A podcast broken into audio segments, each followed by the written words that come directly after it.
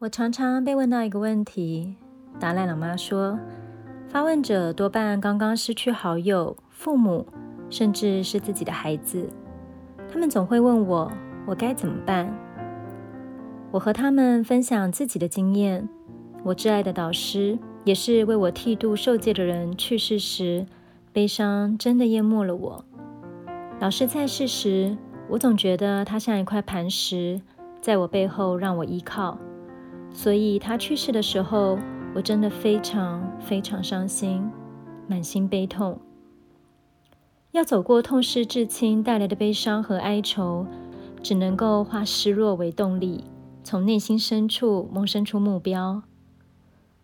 我的导师去世之后那阵子，我常常想，现在我有更大的责任要实现他的愿望，心里的悲伤因此转化成更多热忱。更多决心。我跟那些失去至亲的好友人说：“是的，一定很伤心，但应该把悲伤的心情转化成更大的决心，去实现他们的愿望。假如逝去的人看得到，看你意志坚定，充满希望，他们也会开心。人怀抱着因失去而造成的巨大悲伤，反倒能活出更有意义的人生。”悲伤和哀愁当然是人失落的时候自然的反应，但若能专心想着那位你逝去的挚爱，心情比较不会走向绝望。相反的，假如在悲伤之中，你的注意力多半放在自己身上，我现在该怎么办？我该怎么应付呢？那样的话，就大有危险，走向忧郁绝望。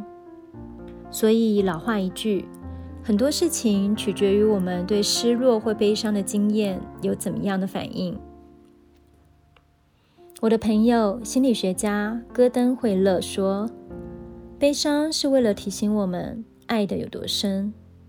没有爱，不会感到悲伤。因此，当我们感觉到自己的悲伤，尽管不安，尽管心痛，但它其实是在提醒你，如今已失去的那份爱。”当初有多美？我永远记得有一次，我在旅行途中打电话给戈登，听见他说他的一位好友走了，他自己一个人在外头吃饭，说这样才感受得到悲伤。他知道生活忙碌纷扰，轻易就能抹去前一刻发生的事，往下一刻迈进。徘徊在眷恋、失落和思念当中。